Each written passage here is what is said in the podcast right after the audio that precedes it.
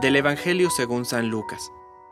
Se acercaron a Jesús algunos saduceos que niegan la resurrección y le dijeron, Maestro, Moisés nos ha ordenado, si alguien está casado y muere sin tener hijos, que su hermano, para darle descendencia, se case con la viuda. Ahora bien, había siete hermanos. El primero se casó y murió sin tener hijos.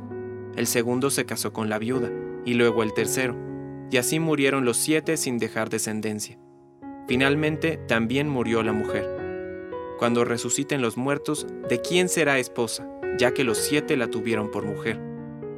Jesús les respondió, En este mundo los hombres y las mujeres se casan, pero los que sean juzgados dignos de participar del mundo futuro y de la resurrección, no se casarán. Ya no pueden morir, porque son semejantes a los ángeles y son hijos de Dios, al ser hijos de la resurrección. Que los muertos van a resucitar, Moisés lo ha dado a entender en el pasaje de la zarza, cuando llama al Señor el Dios de Abraham, el Dios de Isaac y el Dios de Jacob.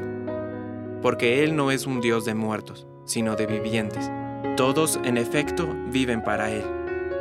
Tomando la palabra, algunos escribas le dijeron, Maestro, has hablado bien.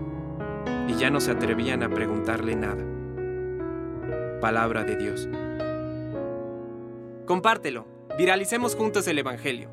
Permite que el Espíritu Santo encienda tu corazón.